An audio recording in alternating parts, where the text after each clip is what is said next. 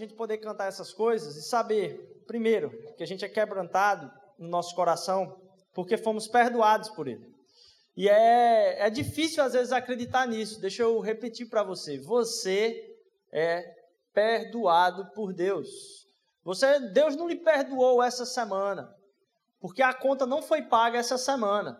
Apesar do que você fez essa semana, do que você pensou essa semana, daquilo que você maculou essa semana, isso foi pago de uma vez só na cruz. A cruz é suficiente para a sua vida. A cruz é suficiente para a graça na sua vida. Deus não deixou na cruz um pedaço da conta de fiado para pagar depois. A conta foi paga por completo. E a gente tem crises relacionais com Deus de será que ele vai me aceitar depois do que eu fiz essa semana, depois de como eu não consegui fazer aquilo que eu disse que ia fazer essa semana, como eu me manifestei e como eu fui exemplo e obrigado Lara.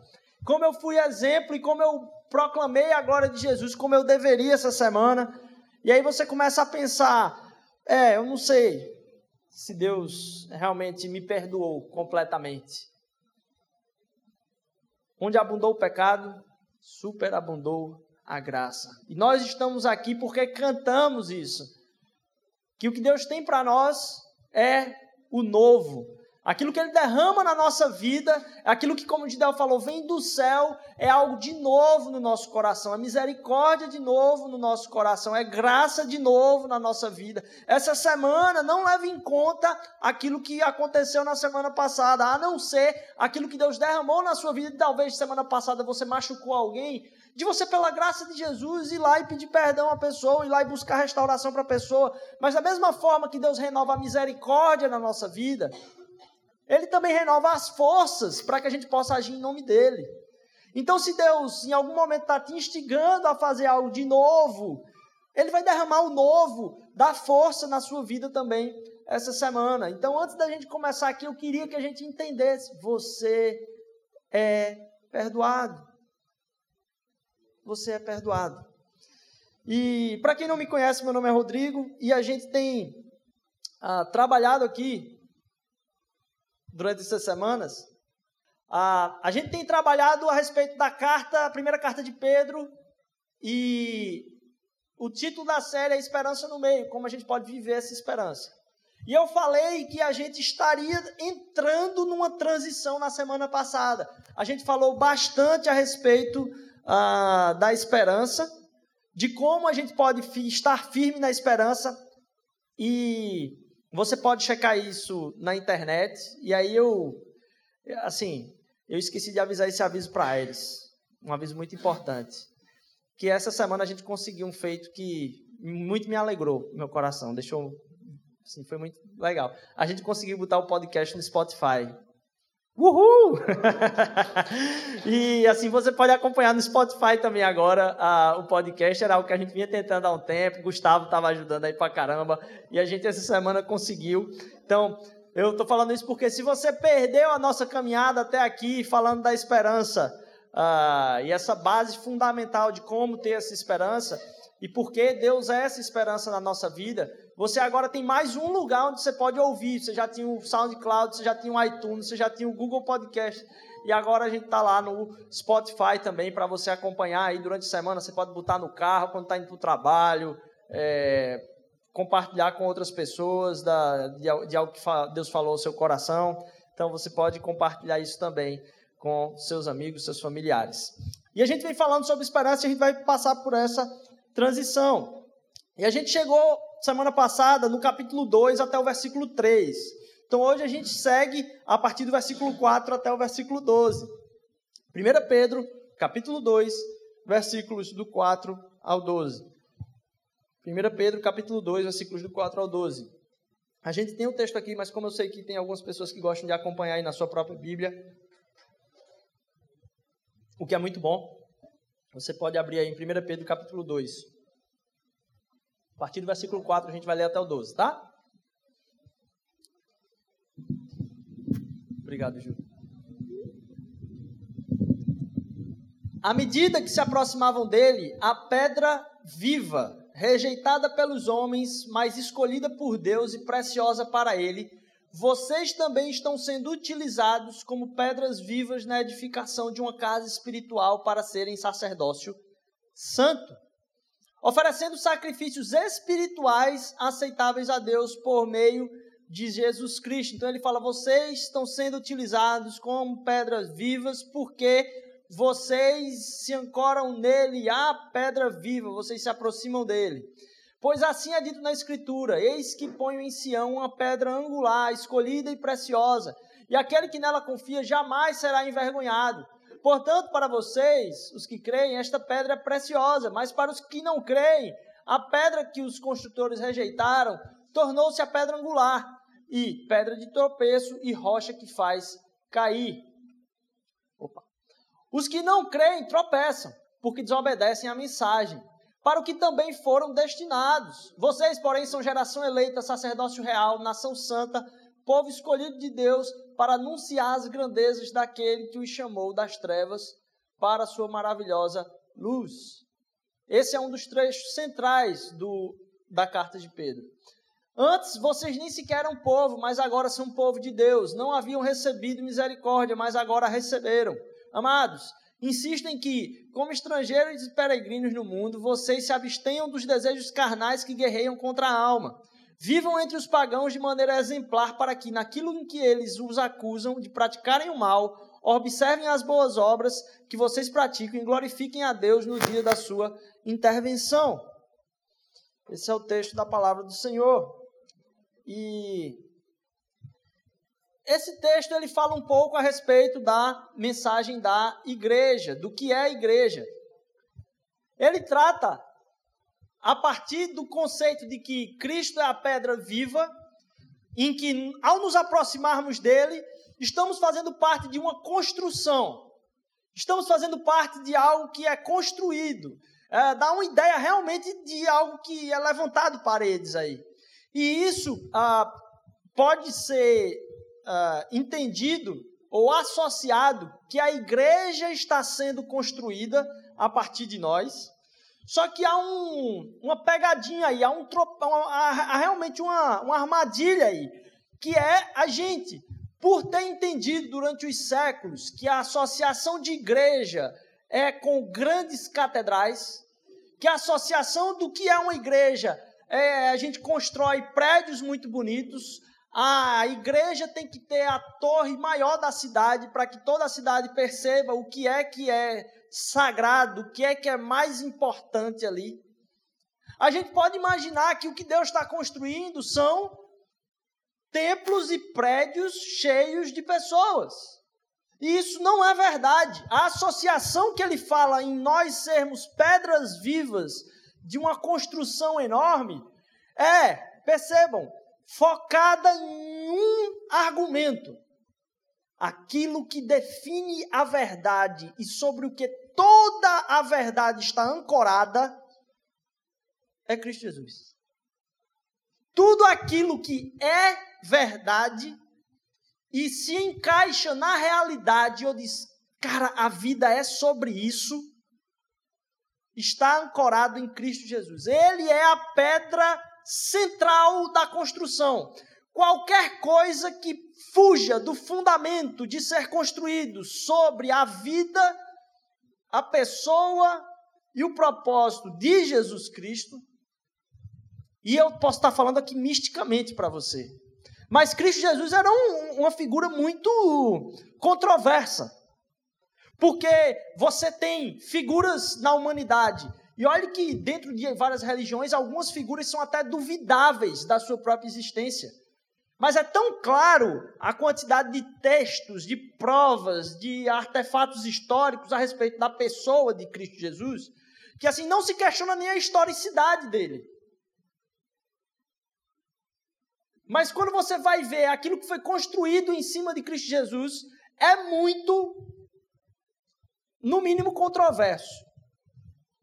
Porque normalmente quando você tem uma grande personalidade, você tem, por exemplo, Madre Teresa, que aí você vai ver uma pessoa cheia de humildade no coração, uma pessoa que serviu o mundo, Você vai questionar a respeito da, do orgulho dela, você vai questionar a respeito de quem ela é. Você vai entender na resposta dela que aquilo não é sobre ela. Aquilo não é sobre ela. Ela diz: Não, olha, por favor, não, não, não sou eu, estou fazendo aqui obra de outra pessoa. Você pega Gandhi, você pega ah, várias outras personalidades de outras religiões, inclusive, e você vê que dizer, não, eu estou fazendo isso porque a minha missão aqui na Terra é essa daqui. Mas você enxerga ou grandes pessoas tomando para si orgulho e sendo más pessoas na sociedade e na história. Diz assim: Isso aqui é sobre mim e acaba causando destruição em muitos lugares. Ou você vê pessoas que não falam isso é sobre mim e aí são humildes. Jesus Cristo é aquele que, tendo se sacrificado por todos nós, ao mesmo tempo, ele aceitou a adoração. Quando alguém veio adorar, ele aceitou a adoração. Então isso é muito estranho. Será que ele é humilde? E se ele aceitou a adoração, eu tenho que começar a me questionar realmente. Ou esse cara é louco, ou ele é um mentiroso, um farsante, ou ele é perturbado da cabeça, ou ele é quem ele disse ser, o próprio Deus. Não existe meio termo, porque se ele era apenas só um mestre, como é que um mestre da boa vontade, um mestre do amor entre as pessoas simplesmente aceita uma adoração? Na hora que alguém aceita a adoração para si, você diz: esse cara é doido. Então a gente é levado a pensar sobre essa controvérsia da própria pessoa de Cristo Jesus. Agora, se ele realmente é Deus, a gente tem que parar para perceber que essa frase que, que fala assim, ó, ele é a pedra angular, ele é a pedra viva, sobre o qual todas as outras coisas estão anexadas, significa que tudo aquilo que ele veio para proclamar é a verdade. Consegue alguém ter uma, um, um nível de síntese tão grande para dizer o que, que você tem que fazer aqui? Amar a Deus sobre todas as coisas e ao próximo como a ti mesmo. Você tinha os caras lá, os rabinos, batalhando com tudo quanto era lei, tudo quanto era interpretação de lei. Olha, você deve descansar no sábado. O que é descansar no sábado? Será que eu não posso sair da cama? O que, que eu posso comer? Será que eu posso levantar a colher? Não, levantar a colher já é um esforço. Então, assim, cada coisinha existem mil regras a respeito de como eu interpreto a lei. E Cristo Jesus diz: ó, o resumo está nisso aqui. Amar a Deus sobre todas as coisas e ao próximo como a ti mesmo. Então, toda a nossa vida, se Deus foi realmente encarnado em Cristo Jesus e aquilo que a gente proclama e acredita como verdade aqui, nossa vida é levada a, a pensar, dizer, poxa, será que é tudo mesmo que devemos colocar sobre esta pedra angular? Sim, porque todas as coisas estão nele, todas as coisas foram criadas por ele, para ele, por meio dele. Todas as coisas, todos os relacionamentos, todas as minhas atitudes, todo o meu tempo, toda a minha entrega diz respeito a Ele. E quando Pedro vem falar a partir dessa pedra sobre outras pedras que são construídas aí, ele não está falando de templos físicos, mas de uma comunidade, de pessoas. O que são as pessoas? O que é a igreja? A igreja são as pessoas que ancoraram a sua vida em Cristo Jesus, a pedra viva. E funcionam não como, e a gente começa a perceber a igreja não como as pessoas que visitam certas construções, mas as pessoas que têm a sua vida ancorada em Cristo Jesus e dão testemunho a respeito dele. Já comentamos aqui que o maior argumento contra o cristianismo talvez seja o testemunho de que várias pessoas que proclamaram a Cristo Jesus não representaram e não o encarnaram. Na verdade, falaram uma mensagem contrária daquilo que ele mesmo falou. E muitas pessoas têm dificuldade de entender e se aproximar do Evangelho, porque dizem, não, isso é mentira. Porque aquela pessoa não pode estar representando isso que ela diz representar. De novo, nós começamos a entender então agora a igreja como as pessoas que ancoram a sua vida e representam Cristo Jesus aqui na terra. Que conseguem mostrar, dizer, caraca, isso só pode ter vindo de Deus. Essa pessoa, isso não, poxa, aquele cara é de Deus, aquela é de Deus aquela pessoa. Como é que ela se preocupa comigo? Essa é a igreja, essa é a construção, não quem está dentro dessa construção. Mas quão mais nos colocamos o fundamento da nossa vida nessa pedra viva sobre todas as coisas. Onde o Espírito de Deus habita, não é em templos feitos por mãos de homens. Na antiguidade você tinha o templo como referência. E a igreja, apesar de hoje ser instituição, ela também é corpo. E a gente tem que ter ideia de quando Jesus estava falando, ele estava falando a respeito do corpo. Então, quando nos unimos enquanto pedras vivas nessa construção, a ministração do Espírito é derramada na nossa vida. Não é que há um poder mágico em algum espaço específico, mas não, quando as pessoas que colocam-se diante de Cristo Jesus em humildade e adoração a Ele, há poder e ministração em conjunto, em comunidade. Pedro está falando aqui também para que a gente se entenda como comunidade e a importância dessa comunidade. A glória da comunidade, o dom da comunidade, a graça da comunidade. E a igreja, então, ela é uma habitação de Deus. Porque se o nosso relacionamento com Deus é importante, nosso relacionamento corporativo com Deus, corporativo eu estou dizendo aqui no sentido comunal, de comunidade, ele também é importante, porque Deus fala através da comunidade, a partir dessa construção que ele faz sobre quem está ancorado nele. Você pode ler sua Bíblia sozinho, em casa. Isso é muito bom, na verdade é fantástico que você faça isso. Na verdade, você pode até ver pregações. Hoje em dia, pregações, você tem alguns pastores aí que são pastores de nós todos, né? Todo mundo fala, olha, eu vi o pastor tal falar essa semana que ele. E todo mundo escutando a mesma pessoa. E você pode estar tá, tá lá na sua casa tranquilo, você pode estar tá deitado no sofá, tomando um cafezinho, deitado ainda assim, com ar-condicionado ligado na sua na sua cara e você vai estar lá assistindo uma pregação fantástica.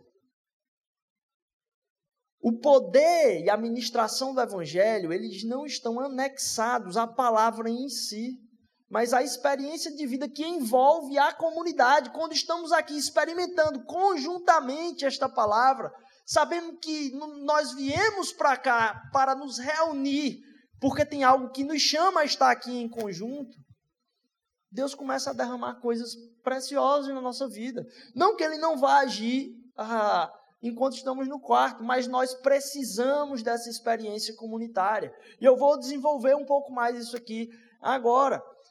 É, o que produz é, uma má teologia talvez seja isso aí.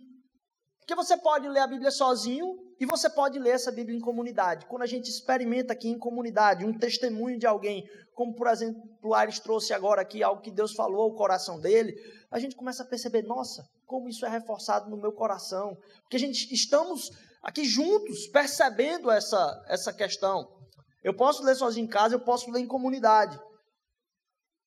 Eu acho que essa diminuição do valor da comunidade, eu não estou atrelando a comunidade ao domingo aqui, porque como a gente falou, a gente se reúne enquanto comunidade durante a semana. O pequeno grupo na sua casa, ele é, uma, é a igreja. Ele é a igreja.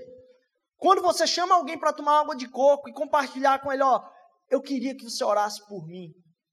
Porque eu estou muito angustiado por causa disso, disso e disso. Isso aí é a igreja. Quando você se une em nome de Cristo Jesus, onde quer que seja, isso é a igreja. E estar junto e compartilhar e aprender da igreja é importantíssimo, porque não fomos criados para sermos seres isolados. A primeira coisa ruim que Deus falou a respeito do homem foi a respeito da sua solidão. Fomos criados para crescermos juntos, como uma construção. Deus não falou a respeito dessa pedra viva para cada pessoa estar ancorada nele e usou a imagem de coisas isoladas. Ele usou a ideia da construção a ideia de que todos estamos ali, mas juntos também. E eu acho que isso é o que produz a mateologia, essa fuga, o isolamento e a busca por um consumo de algo que seja excelente. Porque quando quem lê a Bíblia é o pastor, simplesmente, Então as pessoas da comunidade vão reler aquilo que o pastor falou no domingo a partir da perspectiva dele, porque elas perderam a expectativa de que Deus fale especialmente com elas também durante a semana. O que é que a gente tem visto de loucura de igreja aí no Brasil? Meu Deus! Talvez uma das coisas que mais me desanima na caminhada, de perceber que ainda tem gente manipulando a fé dos outros. E que quando eu digo para você, olha, isso aqui é a palavra de Deus, simplesmente, e eu obrigo você a não estudar mais a palavra de Deus, você não ler, você não buscar pela sua própria experiência relacional com Ele, eu criei na sua cabeça a única interpretação possível daquilo ali. Não que não haja sabedoria e interpretação bíblica, porque aí você diz, oxe, Rodrigo, então cada um interpreta a sua coisa. Não. Lógico que não é isso que eu estou falando. Mas Deus fala de maneiras diferentes para situações diferentes. E o que permeia na igreja a possibilidade de haver heresias e essas loucuras, não só da parte de pastores que se utilizam, porque os pastores utilizam disso porque sabem ou colocam como barreira que a sua comunidade não vai ler. Então toda ela vai aceitar a verdade a partir daqui, simplesmente. Quando não é verdade. As pessoas dizem, pastor, mas isso aí não está lá na, na Bíblia, não. Não foi isso que a palavra quis dizer quando você falou aquilo, não. Né? Aquele, o velho texto, né? Posso todas as coisas naquele que me fortalece. Cadê o meu carro novo? Não, Paulo está falando a respeito de posso sofrer todas as coisas. Eu já passei perrengue e eu já estava na boa. Então, quando você pega o texto isolado e você permite que alguém coloque ele, sem que a comunidade discirna pelo Espírito isso, é que há permissão da heresia. Ou então, aquela irmãzinha da profecia, que chega, você vê aquele, né, aquela caricatura, né, que chega assim: Eis que te digo, aí solta a profetada, vai ter vida nova na sua vida. Esse momento é um momento de transformação. Você vai passar por uma onda de crescimento na sua vida, a vitória está chegando. Isso aqui você começa a entender e dizer: É, rapaz, eu acho que aquela mulher parece ser mais espiritual que eu. Então o que ela deve estar falando deve ser verdade. Deixa eu dizer para você, se Deus falou com ela, Ele vai falar com você, porque o Espírito que habita nela habita em você também, meu irmão. Você está se relacionando com Cristo Jesus, o Espírito que habita nela habita em você também. E quando você tem pessoas reunidas numa casa, em grupo, essa heresia só acontece se essa pessoa for a única que tiver o acesso à palavra. Porque na medida que você tem 10, 8, 6 pessoas, 5 pessoas, e uma fala uma coisa, se as outras também estão compartilhando do mesmo espírito e caminhando com Deus, pode dizer: opa, mas não é isso que a palavra fala, não. Por isso que a comunidade é importante. E a comunidade ela vai prevenir, inclusive, que essas heresias aconteçam. Porque na medida que todos nós estamos engajados num relacionamento com Deus, nós temos como confrontar-nos uns aos outros a, a respeito da própria verdade. Não existe um canal do que você deve fazer. O canal é a palavra de Deus e não a voz de Deus pela boca de outra pessoa. Porque a boca de outra pessoa só é voz de Deus para você se for o Espírito falando através da vida dela. Não há autoridade outorgada por Deus que minimize a ação do Espírito Santo na sua vida especial e na experiência da sua vida com Deus. Então, por que, é que eu falei isso tudo? Para que a gente começasse, a, a, ao mesmo tempo que está construindo sobre essa pedra viva, a gente tirasse a imagem da construção física porque a analogia da, da vivência do Evangelho na palavra de Deus como um todo, e percebam que ele está usando essa imagem da construção aqui exclusivamente para falar da pedra viva, de Jesus, como fundamento de todas, não a respeito de como essa construção. Não. Ele só usa a imagem da construção para falar do fundamento. No Evangelho, tudo que é tratado a respeito do crescimento do Evangelho se refere à vida orgânica, a raízes e frutos. Aquilo que é plantado, regado, crescido e dá frutos. Eu peço que nessa instiga daquilo que vocês estão ouvindo aqui, que essa semana você se desafie a talvez ler 1 Pedro capítulo 1 e o versículo 2 ao 12. A nossa caminhada até aqui. e dizer: Deus, o que é que o Senhor mais falou comigo nesse tempo? Ou se você não estava aqui nas pregações, não tem problema. Na sua leitura, o que, é que Deus falou mais ao seu, seu coração e você poder compartilhar isso durante a semana no seu pequeno grupo? Que Deus fala conosco. E Ele fala com cada um de nós, que você possa fazer isso no seu pequeno grupo. Então, há o templo no Antigo Testamento, mas há a presença de Deus ali no templo, no Antigo Testamento, que tornava aquele lugar especial. Hoje, a, a conversa é diferente. Porque a igreja é a instituição, é a instituição. Mas é a única instituição ou movimento que Jesus Cristo criou. Então ela tem um, um certo uma certa noção de dizer, poxa, esse cara falou que isso aqui devia acontecer mesmo. Mas devia acontecer pelo poder do Espírito, não na igreja como instituição, mas como movimento e organismo. A instituição é necessária para relevar e aumentar o nível do organismo. A organização, ela suporta o organismo, e não o organismo é que suporta a organização.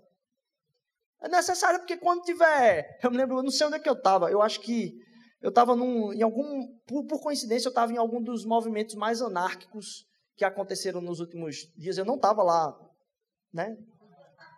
Quebrando nada, não.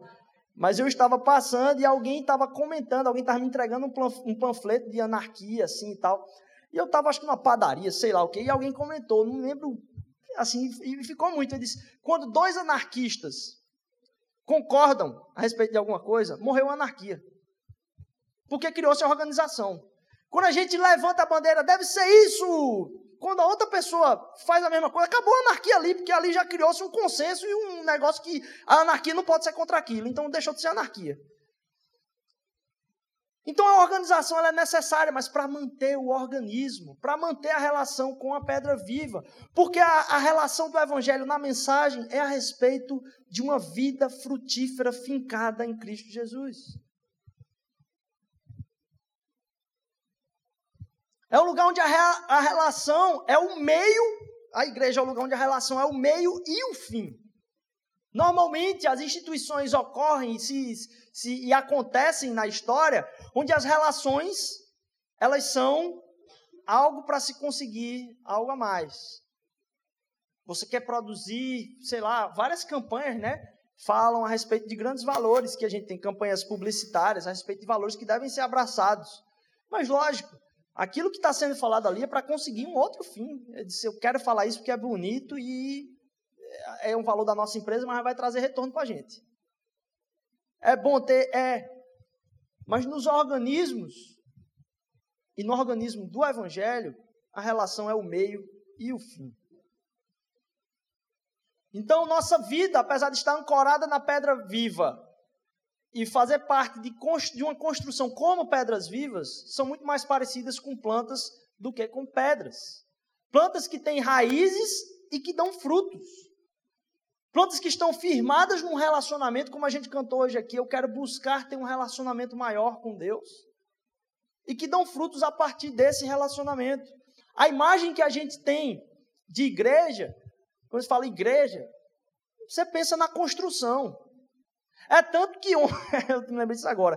É tanto que ontem a gente estava aqui e no negócio lá de, de, da intervenção jurídica, lá o pessoal que veio, veio trabalhar aqui, e quem estava passando aí na frente, chegou aqui na frente da igreja e disse: Onde é que é essa igreja que tinha uma placa, um banner pendurado lá em cima, a pessoa não. Por quê?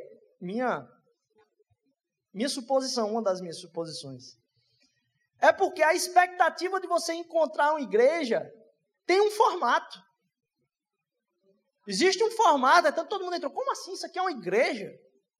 E pode igreja ser desse jeito? Como se isso fosse o centro da igreja, fosse a construção, e não é. Não é. A igreja não está relacionada e a gente tem que quebrar isso. Talvez, se a gente fosse usar imagens, do que prédios e catedrais, talvez a igreja, na cabeça de Jesus, estivesse muito mais relacionada com cafés e casas, e restaurantes. E... Porque o evangelho é para ser vivido na vida cotidiana. E onde quer que a gente se reúna, a gente está reunido enquanto igreja. Essa comparação não era para construir basílicas, era para falar da natureza da pedra angular. Fomos criados para fincar raízes e produzir frutos espirituais. E aí eu faço um questionamento: quanto tempo você tem gastado com as raízes e os frutos espirituais? O anseio pelos frutos e o fincar nas raízes. Quanto tempo você ora por dia? E aí eu não estou falando aqui de quantidade. Quanto tempo você ora? Parece quantidade, né? Quantos minutos? Não é isso. Eu estou querendo medir não a quantidade, mas o anseio da presença de Deus. Você pode orar duas horas por mera meta de checkpoint ali de ser uma pessoa organizada. Ou você pode passar todo dia dois minutos na presença de Deus de uma forma que vai mudar o seu dia completamente. Um anseio furioso pela presença de Deus. Um anseio de sede por estar na presença dele. Um anseio que às vezes não sabe como falar com Deus. Que não maneja bem aquilo que gostaria de falar para Deus, mas se coloca humilde e sincero na presença dele. Deus não está preocupado em como você é habilidoso. Né? Eu já falei aqui do exemplo que eu tenho, tive. Eu gostava de frequentar o culto de oração que acontecia na quarta-feira e só tinha eu de adolescente lá. E eu estava numa reunião com um bocado de pessoas idosas e a, a pessoa que era idosa, eu me lembro como hoje, assim. Eu fiquei, nossa, precisa mesmo disso. Pessoa que era mais idosa do grupo, assim, pegou a palavra de oração, todo mundo orava no círculo, cinco pessoas ali, e ela pegou e falou assim: Senhor, Pai eterno, glorioso, nós nos prostramos aqui diante da tua áurea face augusta. Eu, é o quê? É o quê? Mas nem eu entendi isso que ela. A cerimônia que fazemos na relação com Deus passa por aquilo que a gente entende do que foi o sacrifício dele por nós. Não que não, não devamos ter uma, uma posição de reverência, devemos reconhecer a majestade dele e ser humilhados diante dessa majestade, da sua aceitação sobre a nossa vida, apesar de quem nós somos e de quem ele é em sua majestade. Então podemos ser sinceros diante de Deus, rasgar o nosso coração diante de Deus, às vezes até brigar com Deus porque já percebeu como é ruim? Você tem uma briga que você fica escondendo. Alguma hora vai estourar, meu irmão. Ou você acaba sendo sincero com a pessoa, ou você vai gerar uma mágoa, ou você vai estourar. Então seja sincero com Deus.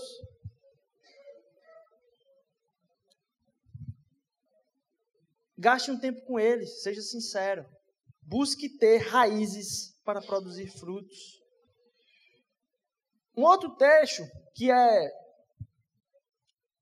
sensacional é a sequência do que ele fala aqui, ó. Utilizados como pedras vivas na edificação de uma casa espiritual para serem sacerdócio santo, oferecendo sacrifícios espirituais e aceitáveis a Deus por meio de, Cristo, de Jesus Cristo. Sacerdócio, a gente tem tratado dessa palavra aqui.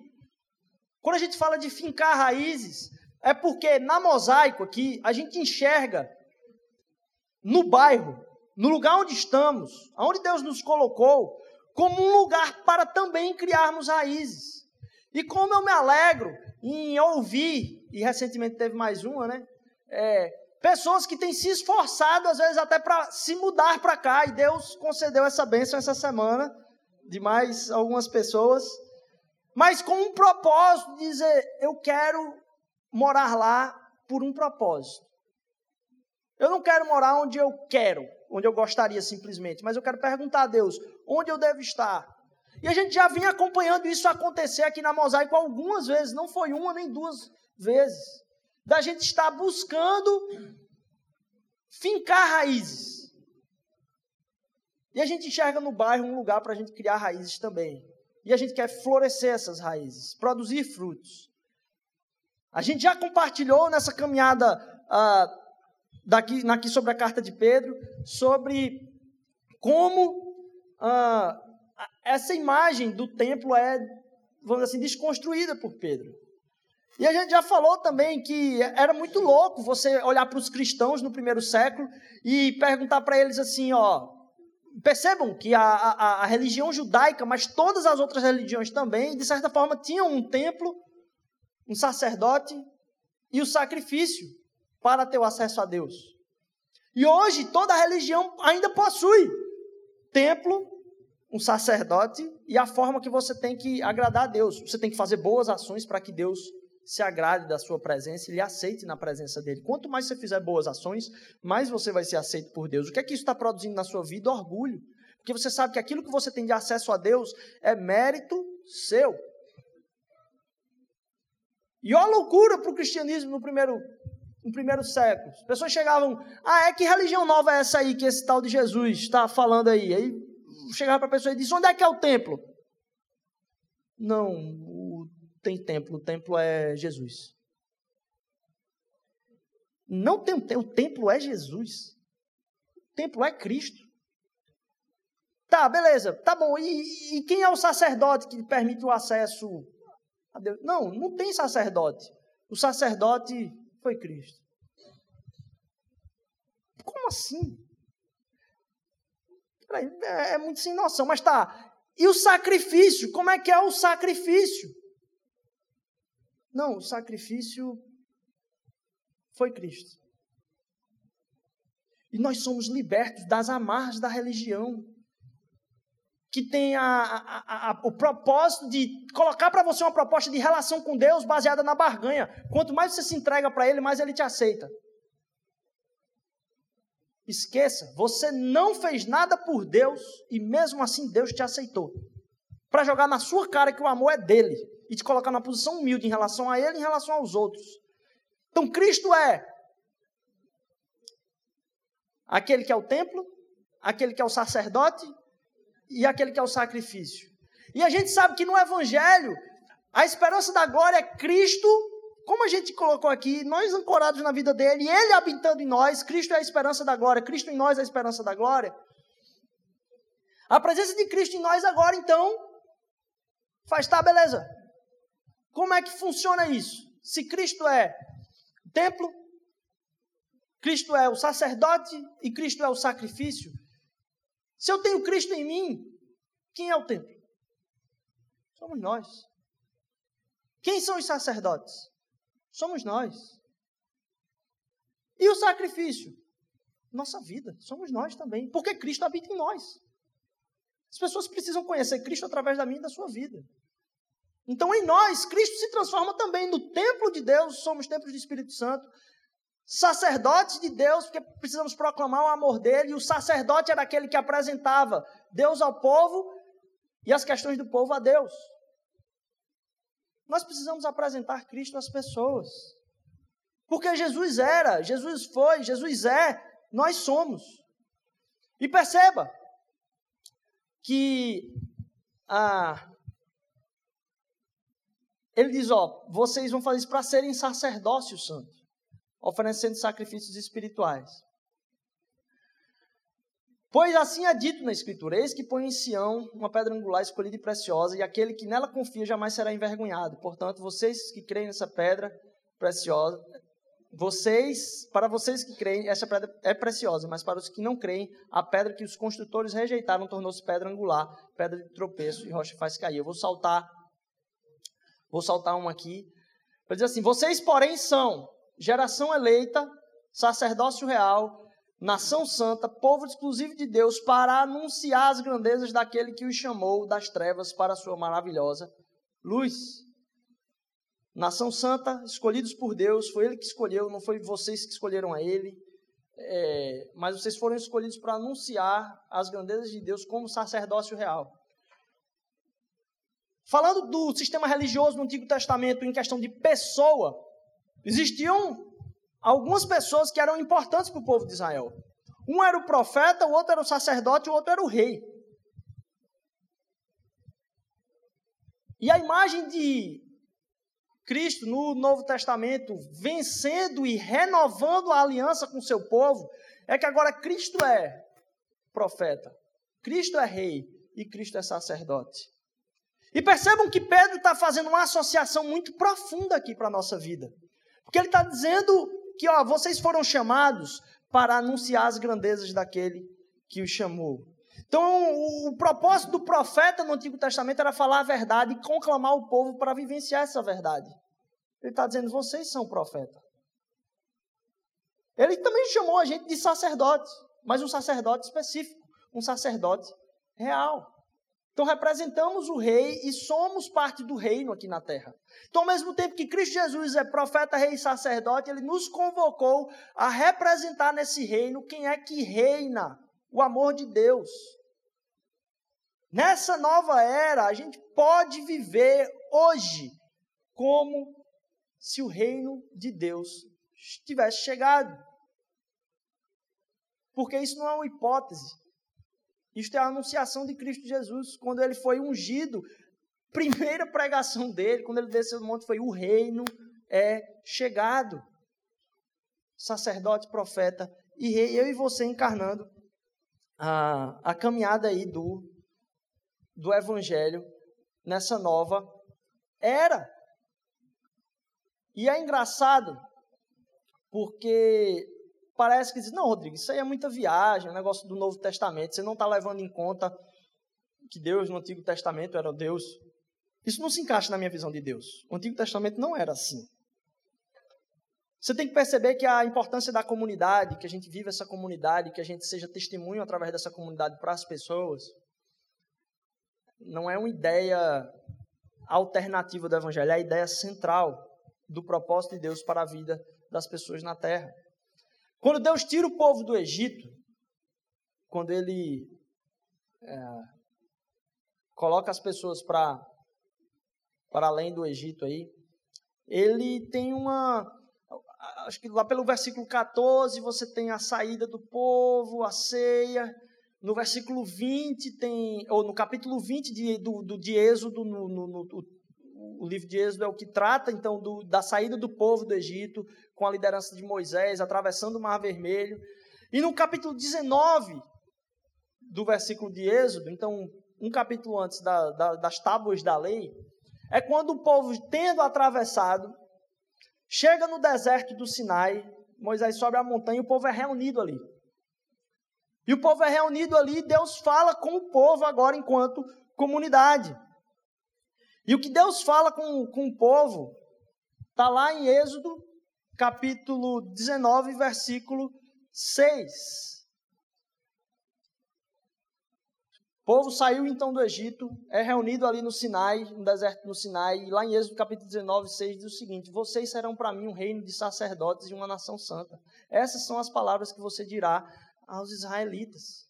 Esse era o propósito de Deus desde a criação do mundo desde a formação do seu povo, desde a administração ah, do seu espírito na vida das pessoas, quando a, a, havia, nesse sentido da comunidade, a presença do Espírito de Deus enquanto coluna de fogo, enquanto coluna de fumaça, uma coisa miraculosa. É, o que Pedro está fazendo aqui é uma associação muito profunda para o povo de Israel que entendia esse texto. Ele dizia: olha, aquilo que está sendo falado lá atrás, Cristo cumpriu e derramou na vida de vocês. Então, da mesma forma que aquele povo era guiado por aquela coluna de fumaça, coluna de fogo, vocês, pela presença do Espírito em comunidade, estão formando essa construção de pedras vivas, um, um organismo crescendo sobre a pedra angular, que tem o poder de ministrar sacerdócio real a respeito de um reino que eles não conhecem, mas que já está aqui, já chegou. É algo ousado da parte de Pedro falar dessa forma. Ele reflete de novo que Deus está falando: ó, eu não quero me relacionar apenas com vocês enquanto pessoa, mas como comunidade. É uma audacidade de Pedro de dizer: não, você foi escolhido por Ele, escolhido por Ele para vivenciar isso aqui. Isso é algo muito profundo, irmãos. Algo muito profundo. Eu tenho lido e ouvido um pouco mais, a, a, revisitado algumas coisas e aprendido algumas coisas novas a partir da, da vida do pastor Gene Peterson, que faleceu na semana passada, na outra semana, sem ser essa agora passada, retrasada. É, e aí eu tenho revisitado quanta sabedoria, quanta profundidade em muitas coisas. Ele foi um estandarte da, do que é chamado de teologia espiritual. É, e faleceu em é, um cara assim que você via pessoa com uma tranquilidade imensa a respeito do seu relacionamento com Deus. E é engraçado, algumas das pessoas que estavam próximas dele disseram que uma das últimas palavras dele foi let's go. Vamos nessa. É, e muita inspiração de tempos muito antigos, muito antigo mesmo assim, sempre com vontade de fazer mestrado fora, e um mestrado onde ele ensinava há um tempo atrás era uma das coisas que vislumbrava minha minha cabeça assim, e ainda com sonho, né? Parei mestrado recentemente, lógico, por causa de grana também, que lá fora é, é bronca, mas sempre com olho em algumas coisas que estavam acontecendo lá fora, e essa semana aí o seminário no qual ele ensinava colocou à disposição algumas plenárias grátis, né? Coisa que era, sei lá, 60 dólares estava de graça, assim. Eu disse, opa, maravilha. Aí eu comecei a beber algumas coisas dessas aí, e ele falando a respeito do, da centralidade de, da teologia espiritual. O que é que trata a teologia espiritual?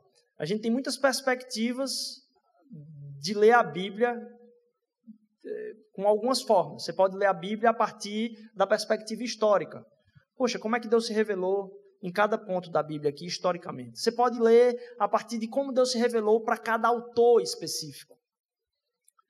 Ou você pode ler também como a espiritualidade pode ser vivenciada. E ele falou que a máxima da teologia espiritual é algo fantástico e muito simples. A máxima da teologia espiritual é que isto é possível. A vida de Jesus, ela é possível. A vivência e a caminhada sobrenatural de um relacionamento profundo com Deus na minha e na sua vida é possível. A vivência de uma comunidade que realmente transmite o amor de Deus de uma forma a impactar a vida das pessoas, não com julgamento simplesmente, mas com busca de restauração, de transformação da localidade onde a igreja chegar, de transformação de, de onde a igreja chegar, não enquanto prédio, mas onde você trabalha, onde você estuda, na sua casa, na sua família. É possível. Porque o que está disponível à nossa vida é a encarnação do próprio Espírito em nós. O Espírito de Deus habita em nós. E por causa do Espírito de Deus é que a minha espiritualidade é possível. Aquilo que para você parece impossível, pela graça e poder do Espírito Santo de Deus, é possível. E pode ser ministrado principalmente em comunidade. A comunidade é o que possibilita e reforça a você e a mim, e me coloca para uma nova semana agora, dizendo: é possível, é possível. Isso é possível. A vida de Jesus é possível. Paulo não usou, não era o termo que Paulo gostava de usar cristão. Não. O termo que Paulo usava para falar de nós é santo. E Pedro já usou aqui na carta. Vocês têm que ser santos, porque ele é santo. É uma palavra pesada, né? Mas é possível. É possível numa caminhada de restauração, vivenciarmos essa espiritualidade que nos coloca a sermos capazes de perdoar mais, de termos mais paciência, de sermos mais misericordiosos, de sermos mais amorosos, de sermos mais generosos com a vida das pessoas. É possível, é possível. Paulo usou então a palavra santo porque é possível. E é possível não porque nós estamos prontos, mas porque Ele foi que nos santificou e nos santifica na caminhada a partir do relacionamento com Ele. Não é nossa capacidade de fazer isso. É o nosso arrependimento que nos coloca, nosso arrependimento nos coloca não com a abertura para com Ele, simplesmente. Nosso arrependimento transforma a nossa consciência para mudarmos de direção e caminhar nessa direção. Você não se arrepende para ter o perdão de Deus. Você se arrepende para receber o perdão de Deus. Porque Deus já deu o perdão para você. O fato de que você não se arrepende é porque você não consegue recebê-lo. Mas o arrependimento é a mudança da consciência de dizer: Deus, eu não sou capaz. Cria fé em mim. Cria fé em mim. E eu encerro a gente lendo esse último texto aqui, que está lá no começo. Diz: ó, Antes vocês nem sequer eram povo, mas agora são povo de Deus. Não haviam recebido misericórdia, mas agora receberam. Lá em, em Oséias, eu não vou entrar muito nisso porque a história por si só é profunda. Tinha a história de alguém que Deus chamou para casar com uma prostituta. A pessoa vai lá e casa, Oséias, profeta Oséias foi lá e casou-se com uma prostituta. E ele resgatou ela, seus filhos e viveu com ela. E ela foi e desistiu daquela vida para viver de novo na prostituição. E aí Deus falou com Oséias de novo, ó, vai lá, você vai ter que casar com ela de novo. Você vai buscar ela lá onde ela estiver e você vai demonstrar amor por ela. O que eu quero dizer para você é que a minha relação com o meu povo é essa. Está sentindo essa dor? Imagine essa história. Imagine essa história de alguém que vive na vulgaridade da relação. Ela está colocando a sua relação como vulgar. E Deus pede para Osés, vá lá e case de novo, que eu preciso mostrar para o meu, meu povo o que é a minha misericórdia. É interessante que aqui ele diz: oh, antes vocês nem sequer eram povo, mas agora são povo de Deus. Não haviam recebido misericórdia, mas agora receberam. Esse texto não está aí à toa também. Lá em Oséias, no cap... Opa, acho que confundi aqui, peraí. Lá em Oséias, no capítulo 2, versículo 23, diz o seguinte: ó, Eu aplantarei para mim mesmo na terra, tratarei com amor aquela que chamei não amada. Direi àquele chamado, não meu povo, Loami, você é o meu povo, e ele dirá: Tu és o meu Deus. Você foi perdoado por Deus. Você foi resgatado por Ele. Você tem que entender a glória, o poder e a alegria disso. Você tem que entender também que foi Ele que te escolheu. Mas você já imaginou o preço que Cristo pagou? O que Pedro está falando aqui é: ó, você foi comprado por Deus. Mas deixa eu mostrar qual foi a forma, como é que relacionalmente aquilo machucou a Deus. E Pedro está fazendo essa associação aqui, porque o povo conhecia o texto, dizendo: olha, meu relacionamento contigo foi às custas de um sofrimento que você é incapaz de imaginar. E enquanto você é espiritualmente vulgar, enquanto você está o tempo todo não respeitando o nosso pacto matrimonial espiritual na nossa relação, eu me relaciono contigo, eu vou e te busco de novo e te compro de novo com o meu amor desta mesma forma. Porque vocês são esse povo, é que vocês podem ser agora confiados que não é no seu amor, mas no amor dele por vocês, que permite que, por exemplo, o dia de hoje, o dia de amanhã se torne novo, de novo. É que você perceba que não tem como você mensurar o quanto de perdão que há na sua vida. E quando Deus te chama para esse sacerdócio real, quando Deus te chama para ser e encarnar este amor e viver isso que é possível, é possível de uma forma individual, mas é possível individualmente para que você ministre comunitariamente a outros. É possível seu pequeno grupo ser uma fonte de vida espiritual para você e a partir de você para outras pessoas. Quando você se reúne com outras pessoas, quando você chama um amigo para conversar na praia, ali é o templo do Espírito de Deus porque ali está reunida a igreja do Senhor. A gente chama isso de igreja aqui porque é onde a igreja se reúne. As coisas não necessariamente vão dar certo, porque o evangelho não é para proteger a gente para que as coisas deem certo.